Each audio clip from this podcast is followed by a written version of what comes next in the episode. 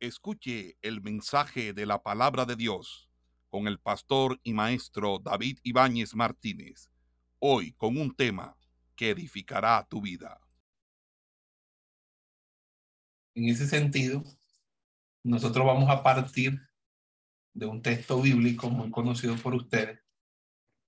Y, me, y me gusta este texto, pastores, porque este texto es un texto donde el apóstol Pablo compara la vida espiritual con la construcción de un edificio.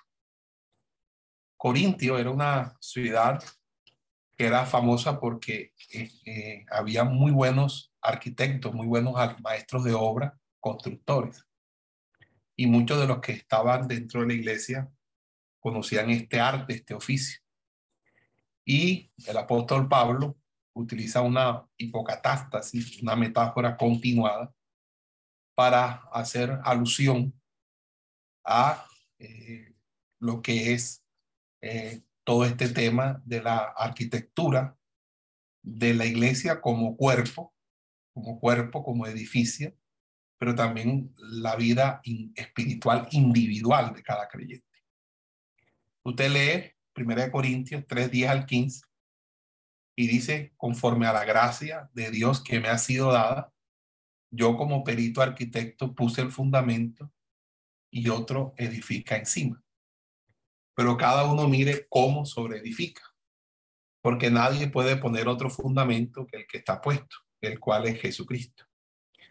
Y si sobre este fundamento alguno edificare oro, plata, piedras preciosas, madera, heno, hojarasca, la obra de cada uno se hará manifiesta, porque el día la declarará, pues por el fuego será revelada, y la obra de cada uno cual sea, el fuego la probará. Si permaneciere la obra de alguno que sobreedificó, recibirá recompensa. Si la obra de alguno se quemare, él sufrirá pérdida, si bien él mismo será salvo, aunque así como por fuego. Primera de Corintios 3, del 10 al 15. Pablo emplea términos que le son familiares a los corintios, que sabían del rubro de la construcción, especialmente la conectada con los templos. Pablo se confiere el título de jefe de construcción, el que apuntaba al contratista que supervisaba la obra de numerosos subcontratistas. El jefe de construcción era responsable de supervisar diariamente el trabajo de cada uno de los constructores. Asimismo, Pablo tenía la tarea de supervisar el trabajo realizado por sus colaboradores que estaban edificando un templo espiritual en Corinto.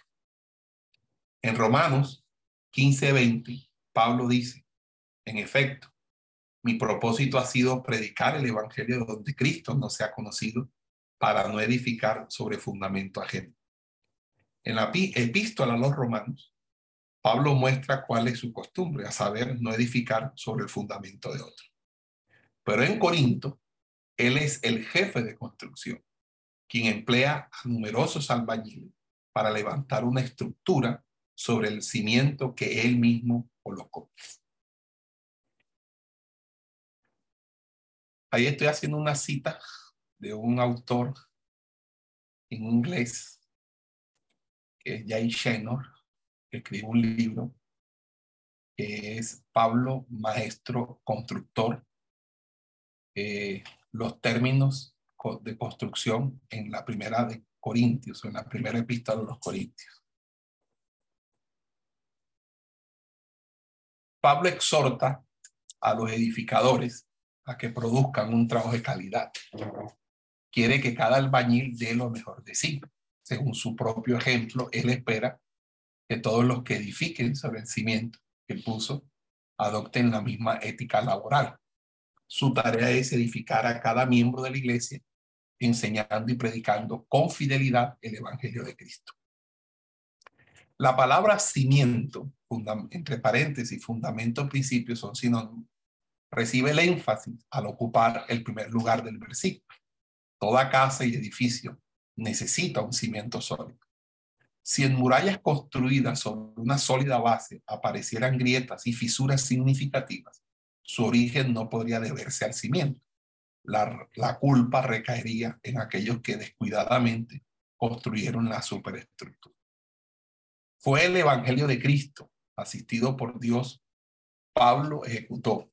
Fue el Evangelio de Cristo, asistido por Dios, Pablo ejecutó una labor notable cuando llevó el Evangelio a una ciudad pagana mundialmente conocida por su inmoralidad.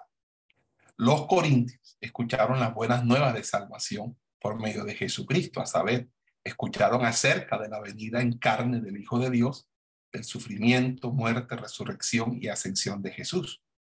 Oyeron de la realidad del perdón y de la restauración para todo aquel que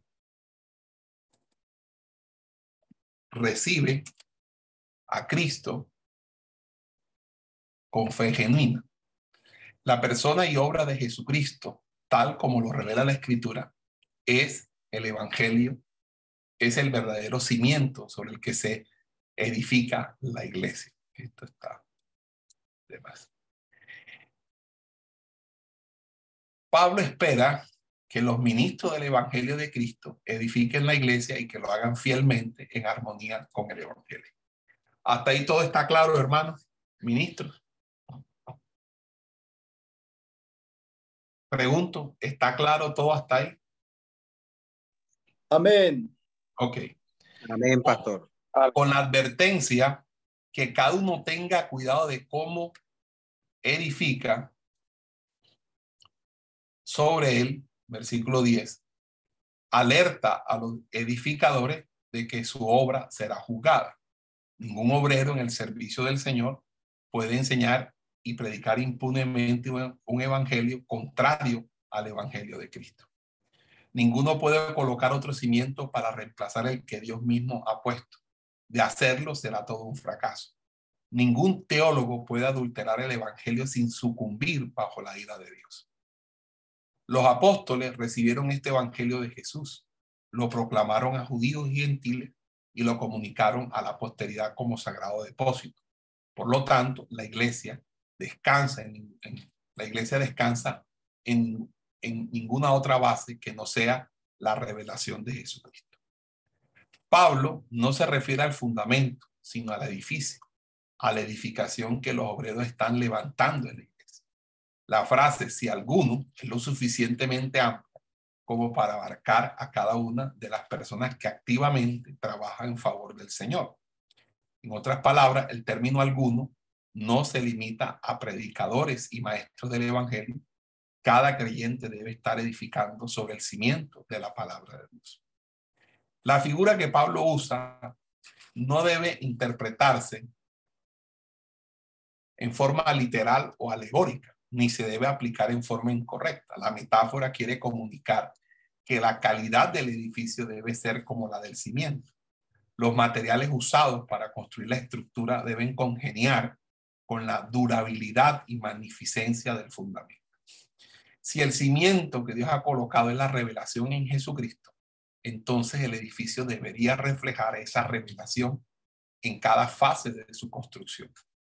Pablo menciona seis artículos que presenta en orden descendente de calidad. De los seis, el oro es el más fino y la paja el más ordinario. En la antigüedad, los templos eran construidos de mármol y adornados con oro y plata. Las casas comunes se construían de madera y ladrillos mezclados con heno o paja. Es obvio que nadie construirá una casa de puro oro, plata, piedras preciosas, madera, heno o paja. Por sí solo, estos materiales no se prestan para construir una casa completa. No obstante, Pablo usa esta figura para mostrar qué hace la gente con la revelación de Jesucristo. Algunos viven según esa palabra, la aplican a su vida diaria y se van desarrollando espiritualmente a medida que buscan edificarse y edificar a sus hermanos. Estas personas estarán vitalmente interesadas en la sana doctrina y en la predicación pura de la palabra de Dios. Edifican sus casas espirituales con los metales y piedras preciosas de la palabra viviente. Pero otros viven vidas superficiales con una apariencia de cristianismo y parecen estar satisfechos con vivir en casas ordinarias hechas de madera, heno y paja. La palabra de Dios nos enseña la importancia de construir sobre un fundamento sólido. ¿En qué consiste la revelación de Jesucristo? ¿Y cómo puedo extraer de ella principios o fundamentos que sean vitales para el crecimiento espiritual? La respuesta es tan compleja como la pregunta misma. Intentar responderla es en cierta medida tener una comprensión total del Evangelio. Este es un párrafo súper extremadamente clave en la explicación que ustedes le vayan a dar a sus estudiantes. Este párrafo. ¿Por qué es fundamental? Porque él es el párrafo que hace el engarce, el, eh, juega de bisagra, juega de, de, conector de toda la idea de eh, la iglesia vista como un edificio y nuestras vidas espirituales vistas como un edificio que necesitan tener un fundamento, un cimiento, unos principios. Entonces aquí digo, eh, o, se escribe aquí, los elementos fundamentales del Evangelio pueden ser examinados bajo cuatro perspectivas que le son propias y verdaderas. En el Evangelio hay cuatro elementos indispensables. Primero, bueno, el Evangelio es la buena noticia de la posibilidad de recuperar nuestra relación con Dios. También de que viviremos una vida totalmente distinta, guiada por un criterio espiritual. Todo lo cual hará que nuestra existencia se encuentre llena de la gracia que produce la presencia de Dios en nuestra relación. Todos, eh, todo ello conducirá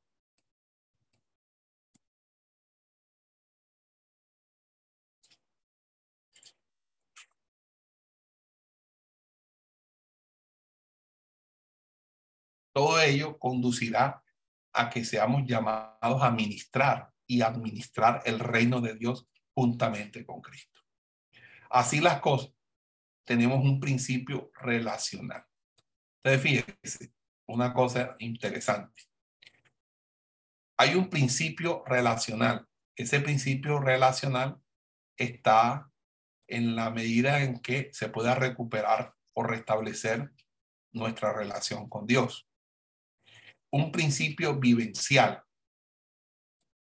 Eso está con que podamos vivir una vida totalmente distinta, guiada por un criterio espiritual. Un principio de presencialidad. Que esa vida hace que nuestra existencia se encuentre llena de la presencia de Dios, que es su plenitud en nosotros. Y un principio de administración, y, es que nosotros estamos llamados a ministrar y administrar lo que hemos sido. O sea, si usted es lleno en esa relación, en ese andar espiritual está lleno de la presencia y de la plenitud de Cristo, usted no puede quedarse con eso eh, en usted. Usted tiene que dispensarlo, usted tiene que entregarlo a otro, usted tiene que hacerlo llegar a otras personas. Estos cuatro principios les he llamado de manera osada de la siguiente manera. Al principio relacional se le llama principio de intimación. Principio de intimación. ¿En qué consiste este principio? Consiste en el principio relacional y de unidad vital, surgido de nuestra búsqueda, dependencia y permanencia en Cristo. Principio de invisibilidad se refiere a la apertura que nos otorga nuestra relación con Cristo a una vida espiritual orientada bajo el criterio de la fe. ¿A qué se debe el principio de plenitud? Representa la llenura plena que produce nuestra óptima relación con Cristo. Cuarto, el principio de, dispensación. Este es un término también que lo investigué y es el término más preciso, más técnico para esto, porque eh, dispensación es dar, otorgar, administrar o economía en griego expresa el cumplimiento de nuestro llamado a servir para impartir lo que recibimos y tenemos en nuestra relación con Cristo. Estos son los cuatro principios que rigen la vida de un creyente consagrado. Estos son los cuatro principios que vamos a ver en esta, y cómo, cómo es con, con base en estos cuatro principios, la Biblia habla de la formación del carácter. Del carácter, porque todo está basado en nuestra, nuestro estar en Cristo, nuestra relación con Cristo. Amén. Hasta ahí eh, quisiera hacer una, una retroalimentación con ustedes. Lo, lo, lo invisible es lo que no se ve y lo que no se ve es lo espiritual. Y lo espiritual es todo aquello que se puede observar, percibir, atender, lidiar, manejar sola y exclusivamente bajo el criterio de la fe. La fe es pues la certeza de lo que se espera y la convicción de lo que no se ve. El principio es vivencial porque el justo vive por la fe. Y entonces yo llamo principio de invisibilidad porque lo invisible es lo espiritual al tenor de 2 Corintios capítulo 4. Ahora, ¿qué pasa? Pablo está hablando eh, de esa manera porque Pablo tiene un debate contra la sabiduría eh, greco-romana que se está introduciendo en, en las iglesias de la península de Acaya, en especial Corintio. Y en su defensa, el apóstol Pablo lo que hace es decir que nosotros vivimos por la fe. Si tú lees Segunda de Corintios, capítulo 4 y 5, específicamente, eh, es una defensa de el vivir por la fe. Pero cuando ya Pablo avanza un poco más en la revelación progresiva, porque eh, Corintios es el segundo peldaño de la, de la escritura paulina, el primer peldaño lo, lo, da con primera y segunda de Tesalonicenses y el segundo peldaño hacia primera y segunda de Corintios. Ya hay un avance significativo cuando va a las epístolas de mayor madurez, que es la epístola a los romanos. Porque en la epístola a los romanos, ya ese vivir por fe lo llama en Romanos 8 vivir por el Espíritu o vivir en el Espíritu. Y vivir en el Espíritu es vivir por la fe y vivir por la fe, vivir en el espíritu. Nadie vive por nadie vive en el espíritu sin vivir por la fe y nadie vive por la fe si no vive en el espíritu. Entonces, ahí es la conexión de cómo nosotros vivimos. Nosotros no vivimos por lo que vemos, ¿verdad? Porque no andamos por vista, sino por fe. Pero la fe nos va a mostrar al invisible y seguiremos las pisadas del invisible, del que no se ve. Entonces, ahí es la relación de lo vivencial con lo invisible. Hermano Fabio, ¿le quedó claro eso o, le puedo eh, eh, ampliar un poco más? No, sí, pastor, muchas gracias. Entendí. ok, listo. Muy bien. Otra pregunta así, tan buena y siendo hijos de, de esta sociedad occidental, nosotros llevamos en nuestro ADN los principios mecanicistas de Isaac Newton, de mirar las cosas de manera lineal. Miramos el tiempo y la espacialidad de manera lineal. Entonces, cuando eh, eh, uno, eh, uno numera 1, 2, 3, 4, pareciera que primero es 1, después pasa 2, pasa 3, pasa 4. Estos principios no, no creo que operen en esa forma lineal. Yo creo que es es una, una fórmula integracionista o integral, holística. Eh, entre otras cosas porque sería más acorde a la enseñanza bíblica. La, la enseñanza bíblica no es mecanicista. Y cuando hablo de mecanicista, estoy hablando de considerar la, el tiempo, el espacio eh, en física como una línea, que es una sucesión infinita de puntos, y de de, creer que todas las cosas son de un primer paso, un segundo paso, un tercer paso, un cuarto paso. No. Mire, hay intimación y al mismo tiempo hay invisibilidad y al mismo tiempo hay plenitud y al mismo tiempo hay dispensación. ¿Por qué? Porque un nuevo creyente que está apenas comenzando puede contarle a otra persona su testimonio, diciendo, mira, imagínate, yo fui a esta iglesia y allí conocí al Señor, me pasó esto, recibí esto, el Señor me sanó. Y ya ahí, ahí, ahí, ya está impartiendo lo que ha recibido. Obviamente no, no significa que esa impartición que él está, lo está haciendo bajo el marco de una perfección, lo está haciendo en el marco de lo que hasta ese, hasta ese momento, hasta ese kairos, le es permitido operar o hacer. Lo que pasa es que nosotros tenemos que entender que todos tenemos una medida y una estatura, una, una medida de fe. O sea, todos nosotros, de una manera u otra, vamos creciendo y desarrollando. Todos estos principios no pueden mirarse como un paso a paso, paso uno, paso dos, paso tres, sino que hay que manejarlos de una manera integracionalista, holística, de una manera unificadora si se puede llamar, sistémica, si se puede llamar. La segunda claridad que quiero hacer sobre esto es que eh, em, mm, cuando nosotros hablamos de plenitud, de plenitud, o, o, mejor dicho, cuando se habla de la llenura, la llenura del Espíritu Santo es, es obviamente cuando uno habla de lleno, lo primero que se le ocurre a uno en su en la, que visualiza, porque recuerden que los que las ideas, las palabras nos conectan a ideas y las ideas nos conectan a palabras. Entonces, uno la idea que tiene es un vaso vacío y de pronto usted tiene una jarra con líquido, digamos que agua, y usted empieza a llenar ese, ese, ese vaso con, con el agua que contiene la jarra hasta que esté completamente rebosando, hasta se puede derramar. Y uno es decir, eh, se llenó, lléname, la, lléname esta copa, llena.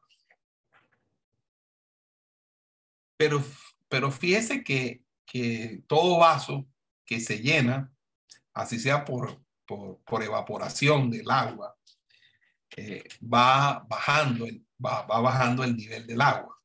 Significa que la llenura no es una llenura permanente, porque inclusive el agua se puede filtrar por la mismo, el mismo vidrio o la, misma, el mismo material que contenga el, el agua y el agua merma. Eh, significa que la, la, llenura no es, una, no es algo que se da en un momento, sino que es algo permanente, permanente.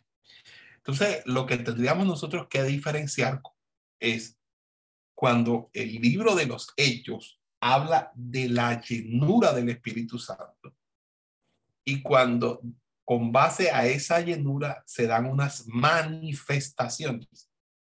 Porque el apóstol Pablo precisamente en Corintios habla de las manifestaciones del Espíritu Santo.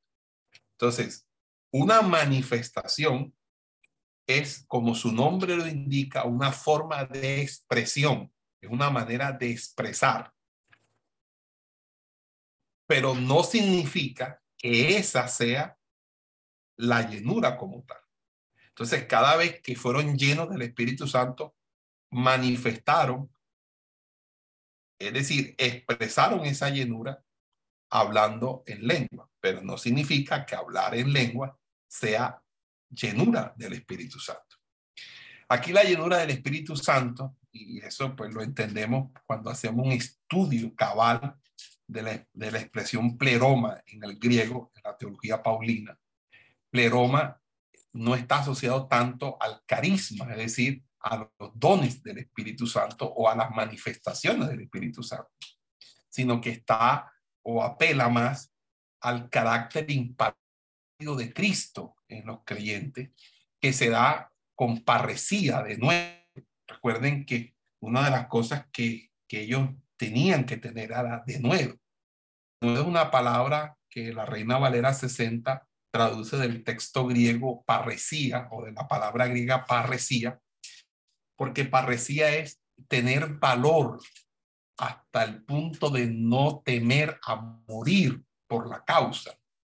Y la máxima expresión de un cristiano en su lealtad y fidelidad al Señor es entregar su vida por causa de Cristo. O sea, un cristiano que sea capaz de morir por Cristo está demostrando su amor y su fidelidad. Tú puedes hacer lo que tú, tú puedes haber fundado 50 iglesias, pero el día que te corten un dedo y te dicen que maldiga a Cristo y lo maldices porque te están torturando y no aguantas la tortura, eso significa que no te van a servir las 50 o las 200 o las mil iglesias que hayas fundado. Pero si un cristiano que nunca ha fundado ninguna iglesia, que nunca, que es un campesinito analfabeto, pero le mochan todos los dedos con, un, con, con una, una tijera y aún se mantiene firme y no niega a Cristo y muere descuartizado y no niega al Señor y lo queman y no niega al Señor, esa es, y, y por eso se llama mártir. Y mártir viene de martureo. Martureo es testificar, testimonio. Entonces, el mártir es testigo, un testigo. Eh, de, de, y por eso los apóstoles todos murieron martirizados, menos el apóstol Juan. ¿verdad? O sea, los apóstoles no andaban en jet privado, ni con guardaespaldas, ni camionetas blindadas. Allá los apóstoles verdaderos, lo de verdad, verdad, entregaban su vida a Cristo y pasaban grandes penurias. Entonces, eh, eh, en ese orden de idea, la, eh, estar lleno es tener la convicción de que la vida estaba completamente rendida al Señor, que estaban dispuestos a ser azotados, a ser crucificados, a ser errados, a ser incinerados, a ser golpeados, a ser aniquilados, a ver morir a los hijos. Es decir, a eso es que estamos hablando.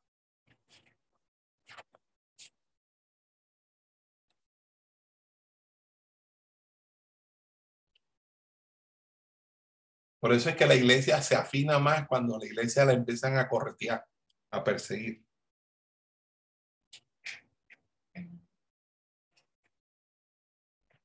Amén. Sí quedó claro, Pastor Jorge. Aló, hola.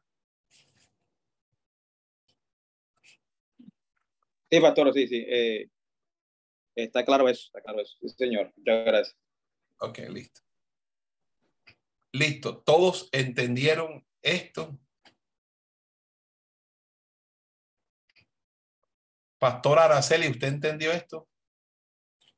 Sí, señor.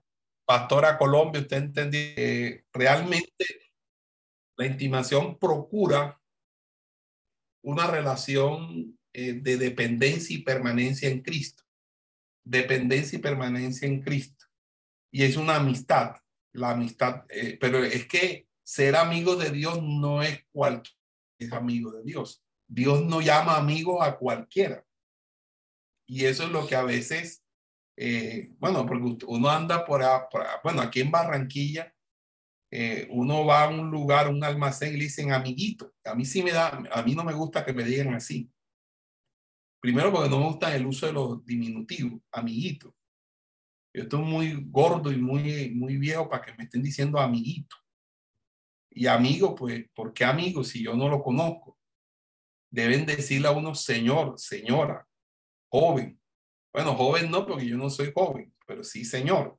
Señor, disculpe a la orden, pero no, amiguito, amiguito, amiguito, amiguito, amiguita, amiguita.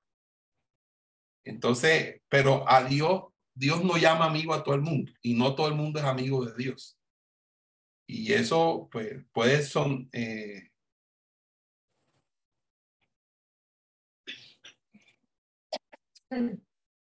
ok. Y la intimación siempre tiene que ver con la relación. Y ya. Amén, pastor, ya quedó claro eso ahí. Bueno, listo. Sigamos. Gracias.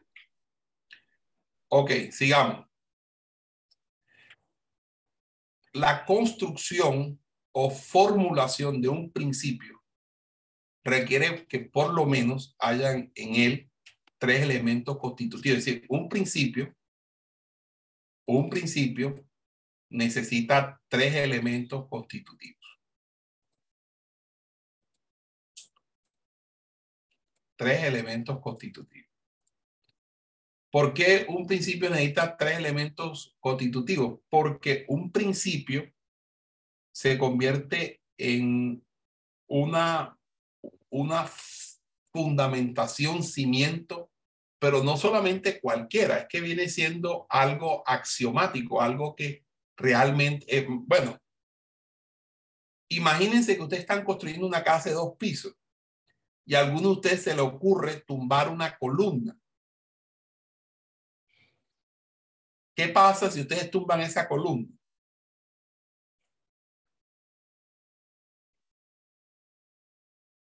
Y que sea la columna del centro. Se cae, pastor.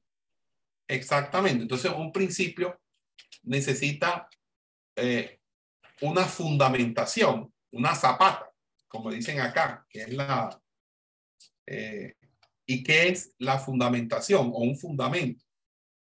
Un fundamento es una exposición eh, de veracidad.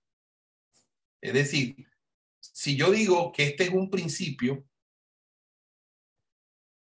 la pregunta es, ¿de dónde sacas tú que eso sea un principio? Entonces yo tengo que tener argumentos que consoliden que ese principio es realmente un principio, porque ese principio tiene unos fundamentos. Entonces, ¿cómo yo sé que esta columna es, es un fundamento del edificio? Porque este funda es porque sostiene el edificio. Entonces, los fundamentos, porque puede haber una columna falsa. Una columna falsa. Hace unos días me tumbaron una columna y todo el mundo decía, si tumbas esa columna se va a caer todo. Y resulta que, que va, era una columna falsa, ni siquiera estaba agarrada en abajo era una columna de luz.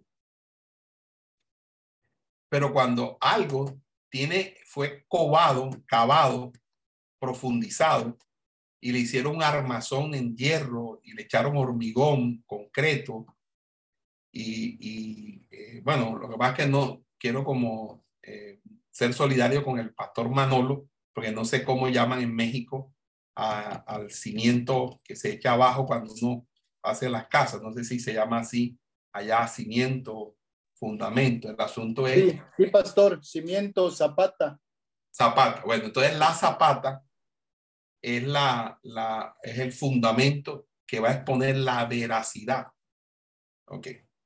Pero luego de tener esa veracidad, tú necesitas tener una norma, una ley, una regla que garantice su aceptabilidad. Es decir, bueno, este es, un, este es, este es una, una columna, ¿verdad? Que sostiene este edificio. Este es un principio. Y sabemos que este es un, un por, por, la zapata que tiene, porque cobaron 3, 4, 5, 10 metros e hicieron esta estructura en órbita. Pero la pregunta es, ¿cuál fue la calidad, la cantidad y la calidad porque dependiendo el, el, las proporciones entre arena, piedra y cemento, se sabe cuál es la consistencia, la resistencia de eso.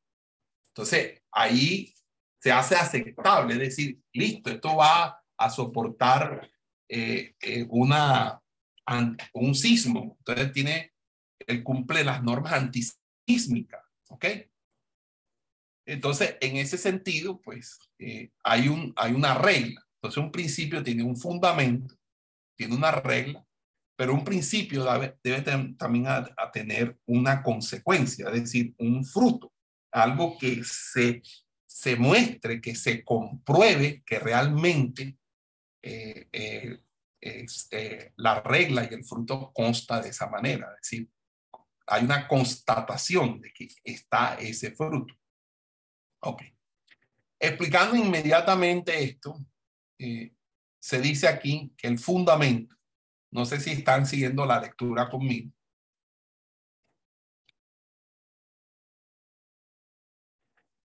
Sí, sí, siguen la lectura, alcanzan a ver en pantalla. Amén. Amén. Digan amén los que se han dormido en esta clase. Amén, pastor. Amén. Bueno, le voy a agradecer, hermano Daniel, que se despierte, porque yo no, no necesito gente dormida aquí. No, la respuesta pa- fue para lo primero. Ah, bueno, pero yo no pregunté lo primero, sino lo último. Bueno, ¿quién más no se ha dormido? Que diga amén los que no se han dormido. Amén, amén. Amén. Amén, amén. Amén, pastor. Amén, amén, pastor, amén. Amén. Bueno, Amén. entonces, el fundamento de un principio consiste en una verdad espiritual. Es decir, hermano, aquí nosotros no podemos estar echando mentiras ni engañando a la gente por buscar plata, por buscar fortuna, por buscar fama, porque eso, eso a la larga, mundo tiene que vérselas con el Señor. Y el que lleve a condenación a otras personas por causa de su enseñanza, este va a recibir mayor condenación. Entonces, uno no puede estar, entonces, el fundamento de un principio consiste en una verdad espiritual. En pocas palabras, es una doctrina bíblica que le otorga completa veracidad. En vista de que la centralidad de los principios que rigen la vida de un creyente consagrado se sustenta en nuestra relación vital con Cristo, las verdades bíblicas que verifican o confirman estos principios se encuentran en la descripción y análisis de la persona de Cristo. En pocas palabras, es tomar de Cristo, eh, recibir de Cristo, lo, quien es Cristo, para así nosotros entender los fundamentos.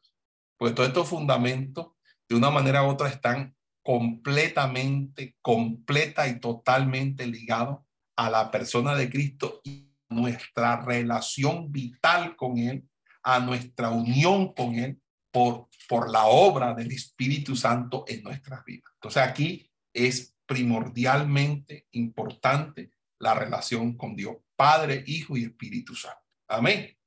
Gloria sea al Señor. Los unitarios digan amén. Perdón, los trinitarios digan amén. Amén. Amén. Amén. Amén. Ah, pensé que había algún. Gloria a Dios. Amén. Entonces, porque obviamente aquí está el Padre, el Hijo y el Espíritu Santo. Aquí están los tres. Entonces, nos referimos a características propias de Dios y que, que pueden ser características propias de Dios que pueden ser manifiestas en el hombre renacido a través de la obra del Espíritu Santo. Juan 16, 14.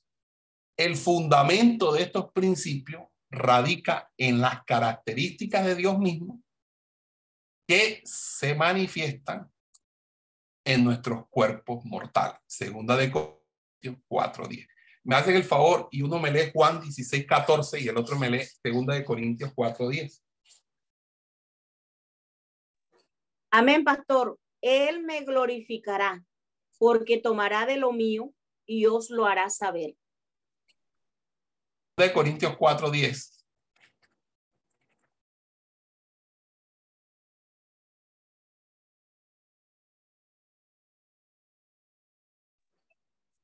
Segunda de Corintios, 4:10. llevando en el cuerpo siempre por todas partes la muerte de Jesús, para que también la vida de Jesús se manifieste en nuestros cuerpos. Ok. Fíjense algo interesante. La, la regla nos enseña, nos enseña la ley o leyes espirituales que reglamentan los principios. Es decir, que los principios poseen unas leyes que lo reglamentan y que son de obligatorio cumplimiento y que también son incrustadas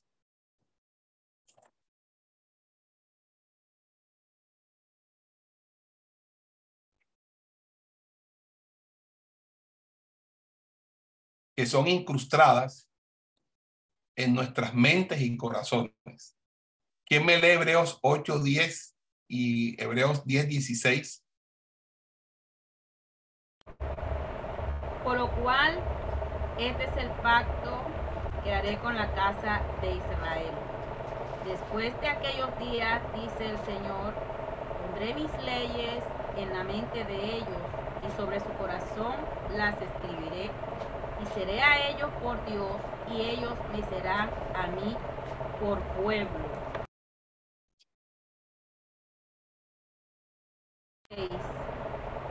Dice, este Segunda de Corintios 3.6. Ah, Ah, eh, Hebreos 16, sí. 10, 16. Este es el pacto que haré con ellos. Después de aquellos días, dice el Señor, pondré mis leyes en sus corazones y en sus mentes las escribiré.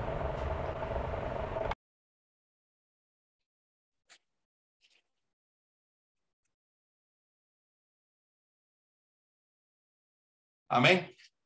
Ahora segunda de Corintios 3.6. Amén.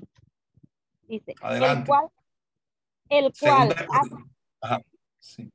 El cual Adelante. asimismo nos hizo ministros competentes de un, de un nuevo pacto, no de la tierra, sino del espíritu, porque la letra mata, mas el espíritu vivifica.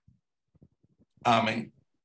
Listo. Entonces nos, hizo- nos hizo ministro de este nuevo pacto, que es una nueva una normatividad. ¿Ok? Bien. Fruto.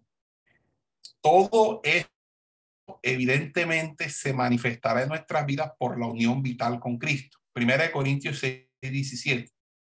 ¿Quién lo lee? Es decir, Pero viviendo se, ajá, sí, léalo. pero el que se une al Señor, un espíritu es con él. Es decir, que viviendo bajo estos principios llevaremos un fruto en Cristo Jesús, ya que sin Él nada podemos hacer. Evangelio según San Juan 15, 4 al 5.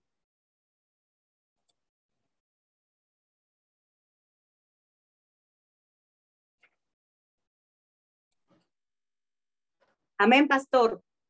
Ade- Adelante. Eh, 15.4. Hasta el 5, 4 y 5. Permaneced en mí y yo en vosotros. Como el pámpano no puede llevar fruto por sí mismo si no permanece en la vid, así tampoco vosotros, si no permanecéis en mí. Yo soy la vid, vosotros los pámpanos. El que permanece en mí y yo en él, este lleva mucho fruto, porque separado de mí, nada vais hacer. Amén. Entonces, cada principio lleva implícito, metido dentro de él, una característica de las mencionadas en Gálatas 5, 22 al 23. ¿Quién lee Gálatas 5, 22 al 23? Amén. Dice así. Mas el fruto del Espíritu es amor, gozo, paz, paciencia, benignidad, bondad, fe. 23. Mansedumbre, templanza. Contra tales cosas no hay ley. Amén. Bueno, ok. Entonces eh, tenemos entonces que un principio está constituido por qué elementos. A ver,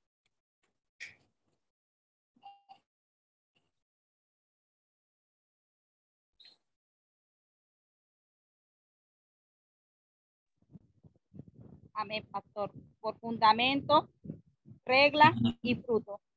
perfecto, muy bien. Regla, fundamento y fruto. Excelente, muy bien. Ok, ¿cuáles son los cuatro principios que se van a estudiar en creciendo en el reino?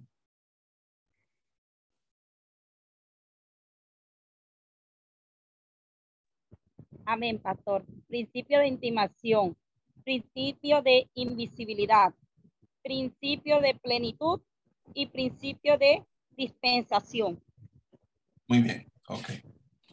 ¿Quién me explica en qué consiste el principio de intimación con sus propias palabras? Es un principio A, relacional, B, vivencial, C, administrativo.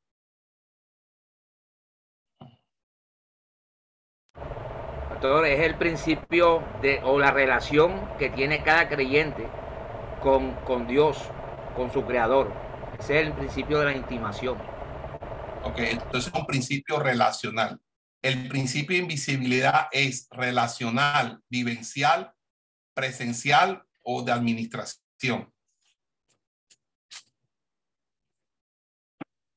Vivencial. Muy bien. El principio de plenitud es presencialidad, de administración relacional o vivencial.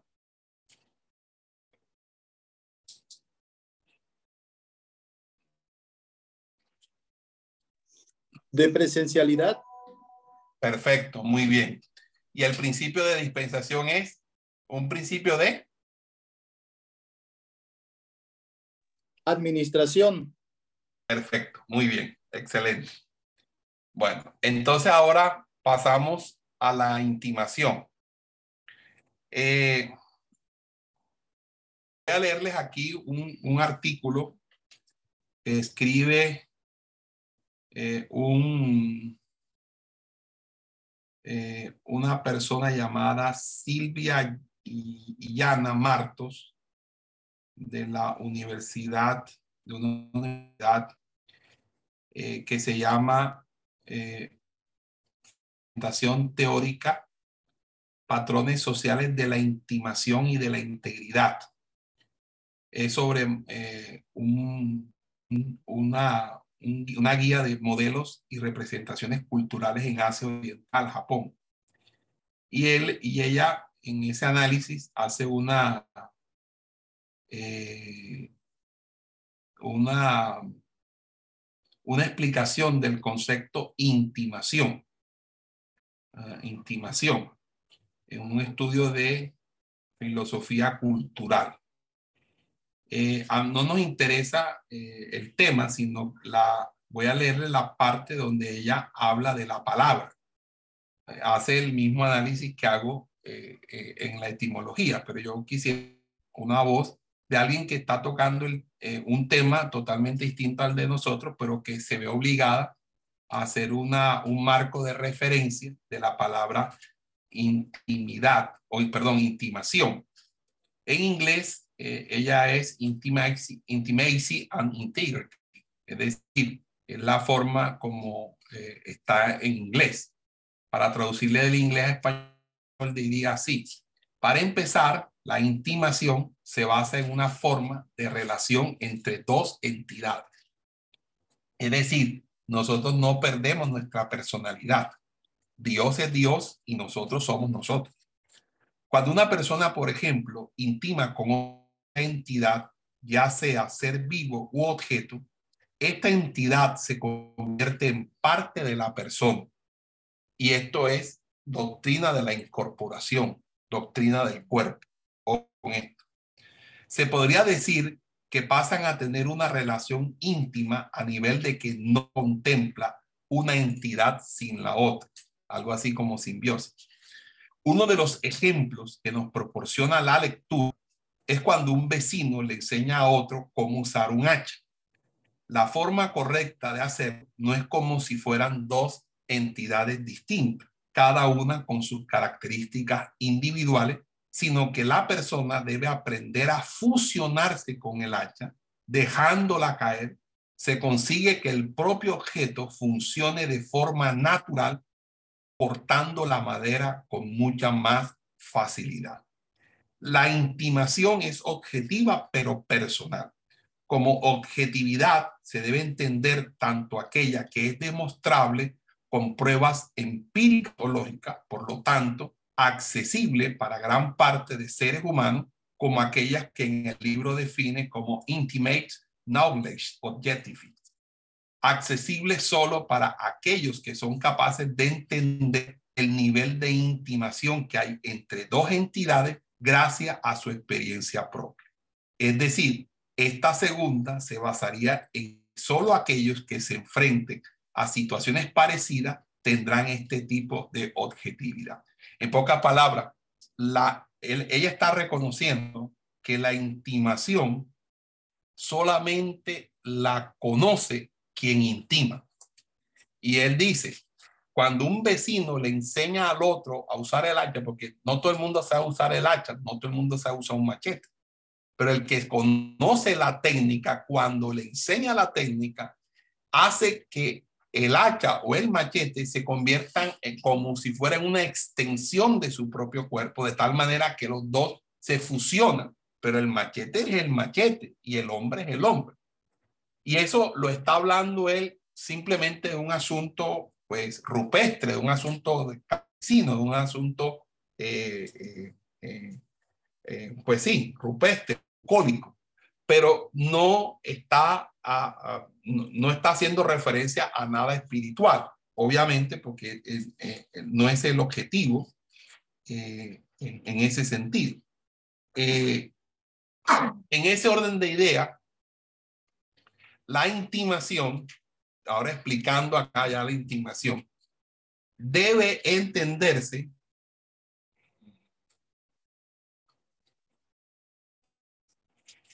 Bueno, les puedo seguir leyendo porque me parece interesante todo lo que ella dice aquí de intimación. No, mejor no, porque después tengo que decirle otras cosas. La intimación debe entenderse como la acción y efecto de intimar. aquí le coloco eh, de dónde saco la palabra intimación. En la enciclopedia Sopena, que me heredó mi difunto suegro a mí, ya que murió, en la enciclopedia Sopena pasó a, a mi propiedad. La intimación debe entenderse como la acción y efecto de intimar, que abarca un significado mucho más amplio y adecuado al propósito de que trata este principio que la palabra intimidad. La intimación no significa intimidar, porque no deriva del vocablo, del vocablo intimidación. La intimación es entonces la acción de introducirse una cosa material por las porosidades o espacios huecos de otra, o también otra acepción es introducirse en el afecto o ánimo de uno. Es decir, que el principio de la intimación consiste en introducirnos en el afecto o ánimo de Dios es como cuando nos dicen, te llevo dentro de mi corazón. Expresa que aquella persona poco a poco se fue introduciendo en su corazón. Así nosotros nos metemos en el corazón de Dios y viceversa. Es aquí donde alcanzamos a establecer una relación personal e íntima con Dios. Jeremías 27. ¿Quién lee Jeremías 27? Sí, me sedujiste, oh Jehová, y fui seducido. Más fuerte fuiste que yo, y me venciste. Cada día he sido escarnecido, cada cual se burla de mí. Amén. Y aquí les, les vuelvo a leer otro fue interesante de este estudio, un estudio de investigación donde están tratando de definir la palabra intimación que obviamente tuvo los mismos tropiezos que mi investigación sobre esa misma palabra al usarla en el terreno de la, del análisis bíblico, del análisis interpretativo bíblico. La empatía juega un papel primordial en las relaciones de intimación, intentando encontrar un equilibrio entre el conocimiento de uno mismo y de la otra entidad junto con los sentimientos, emociones y sensaciones. Para esta característica, nos pone el ejemplo en el cual un vestuario de jugadores pueda parecer más o menos animado dependiendo del estado de ánimo de esto. Un vestuario es un objeto que no tiene estado de ánimo por sí mismo. A pesar de eso, todos entenderíamos a que se podía referir el hecho de que el vestuario se vea en penumbra después de la derrota de los jugadores. Es una forma de entender el entorno y sus componentes como uno solo. También dice que la intimación es somática. Como hemos visto con el ejemplo del hacha, no se contempla el partir un trozo de madera sin tener una relación física con el objeto en cuestión. Al igual que las relaciones íntimas entre personas no se contemplan sin un mínimo de contacto físico, en una relación de intimación, el hacha se debe considerar como una extensión del propio cuerpo para funcionar de forma eficiente.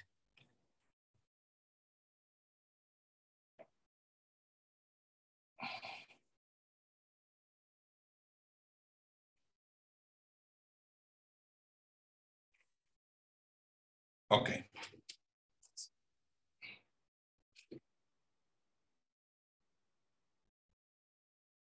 ¿Quedó claro el concepto de intimación?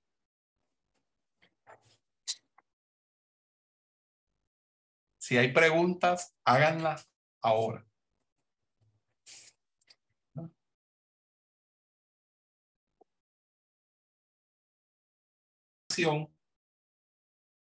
La relación con Dios se dinamiza conforme a su propósito y voluntad.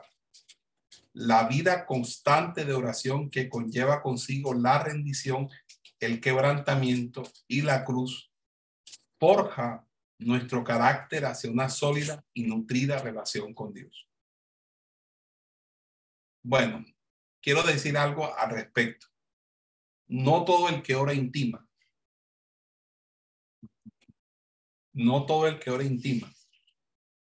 Y más cuando la oración y la cúltica de la oración se hace en, en, en términos de impetración, es decir, para estar pidiendo.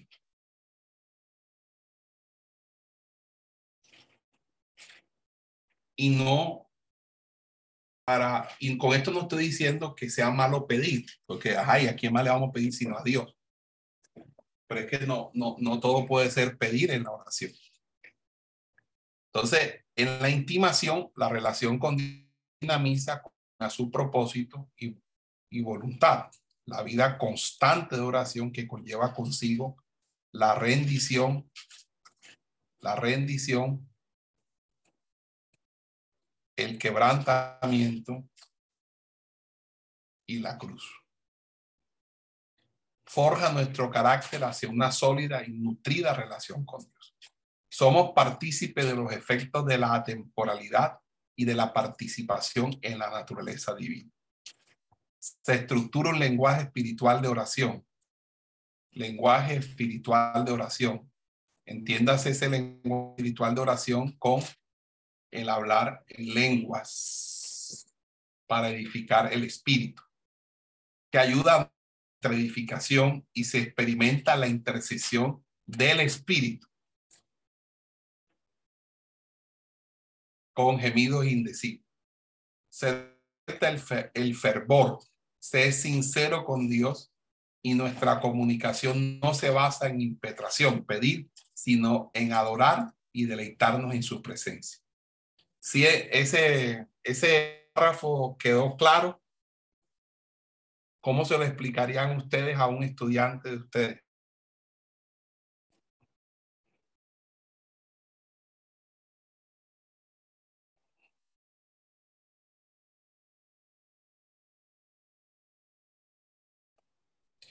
Nos conecta, nos conecta a la eternidad porque nuestra nuestra, ciudadanía o nuestra finalidad, nuestro propósito existencial es precisamente la eternidad, una eternidad eh, que es eh, precisamente lo atemporal. Entonces, la conexión de nosotros en la intimación con lo eterno es la conexión que tenemos con Dios mismo, porque Dios es lo único eterno.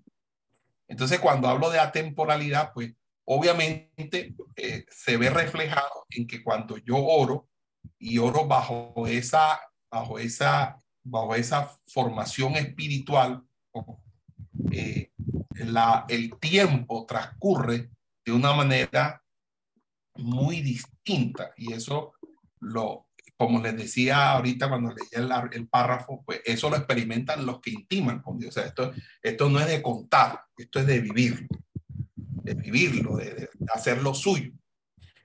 Eh, entonces, de allí viene eh, la, la, el, este tema, ¿verdad? Eh, que tiene que ver precisamente con las cosas que las que no se ven, porque acuérdense que a la, la, larga dice, no mirando nosotros las cosas que se ven, sino las que no se ven, pues las, que se, las cosas que se ven son temporal, pero las que no se ven son eternas. Entonces, básicamente tiene que ver con esa, con, con la forma de nuestra participación. Ahora, si ustedes se ven en el constructo de la oración, que es en lo que vamos a reanudar.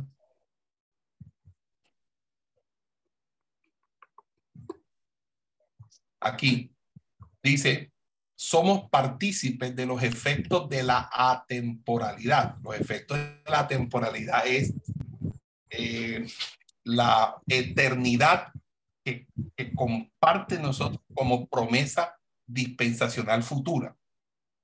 Pero asumir, pero, pero como eso es algo que nosotros estamos bajo una expectativa de esperanza, eh, eh, mientras eso ocurre, nosotros somos participantes de la naturaleza divina debido a unas arras, arras, que es un anticipo, que son las arras del espíritu.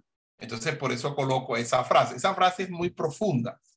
Es profunda porque eh, la persona tiene que saber qué significa esa atemporalidad, qué son los efectos de la atemporalidad.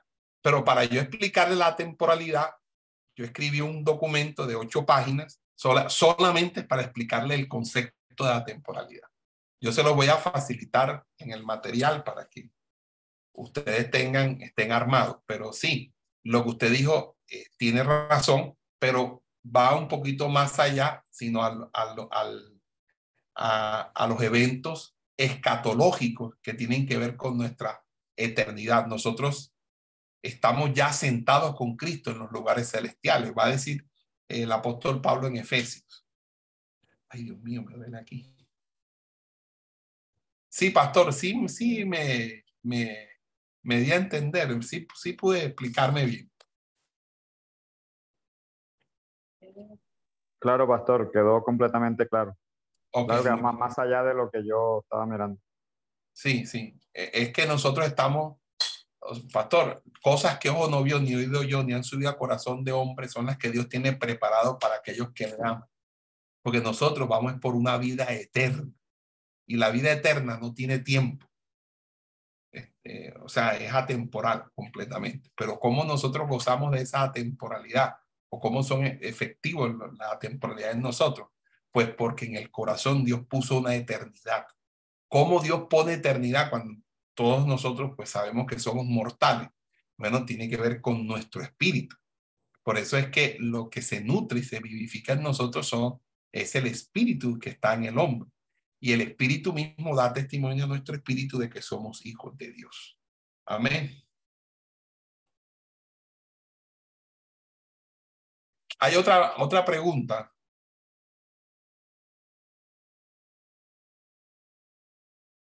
Bueno, hasta ahora. Pastor, eh, pastor, sí, adelante, escucho, fuerte y claro. Lo que quería, eh, lo que quería preguntar es que parece que le entendí que dentro de este material que usted nos va a dar, usted va a suministrarnos también el material que usted habló ahorita de ocho horas de la, de la atemporalidad, porque igual, eh, como usted acaba de decir, que es un tema eh, profundo, necesitamos estar bien informados, porque también, como le vamos a explicar esto a nuevos convertidos, porque entiendo que esto es un segundo nivel después del bautismo. Entonces tenemos, debemos... Esto queda allí en el secreto y en la vida privada de oración. Hay algo que públicamente se debe hacer. Su perfecta voluntad en favor de la extensión de su palabra y reino por las almas perdidas y el fortalecimiento del cuerpo de Cristo. Así que en la intimación vivimos la experiencia de las distintas manifestaciones de nuestra relación con Dios. En primer lugar, como sus hijos, como sus hermanos, como sus esclavos y sus amigos. La intimación nos hace querer ser y hacernos amigos de Dios, serle fiel a su palabra y vivir bajo la esperanza bendita de nuestra redención corporal. Pero aquello que se encuentra en la búsqueda de Dios no es temporal, tampoco es visible. Es eterno e invisible. Buscar a Dios de todo nuestro corazón nos apertura lo invisible y eterno, que es lo espiritual. El espíritu nos conduce hacia lo espiritual y lo que es propio de dicha naturaleza. El propósito primordial de la intimación es que seamos establecidos como amigos de Dios. En la Biblia se registra varias maneras como es descrita nuestra relación personal con Dios.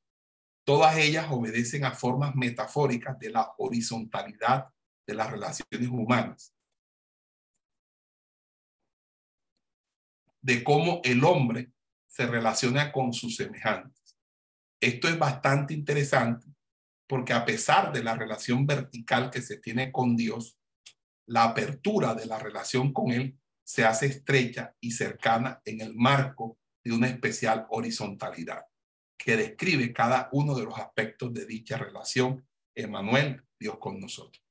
Cuando yo hablo de horizontalidad, significa que cuando se habla de la intimación, que obviamente es, tiene que ver con nuestra relación con Dios, y la relación con Dios es vertical, porque Dios está arriba y nosotros abajo. Y la línea que nos uniría a Dios sería una línea vertical, una línea que, se, que iría de arriba hacia abajo. Pero cuando tiene que ver con la metáfora para ilustrar esa verticalidad, la metáfora que utiliza la Biblia es completamente horizontal. Es decir, trata es de nuestras relaciones con los semejantes. ¿Por qué? Porque la Biblia va a mirar que nuestra posición como hijos, como hermanos, como siervos de Dios y como amigos de Dios. Entonces, cada instancia en la relación con Dios no solo es descrita desde esa horizontalidad, sino que contiene consigo un trato específico, una especie de concepto vital que anuncia el propósito de nuestra formación. Entender cada instancia o aspecto de la relación junto con la característica primordial que de ella se deriva, nos hará comprender la enseñanza que en cada momento de nuestra relación se vive para el cumplimiento de ese derrotero. ¿Ok? ¿Hasta ahí se ha entendido todo?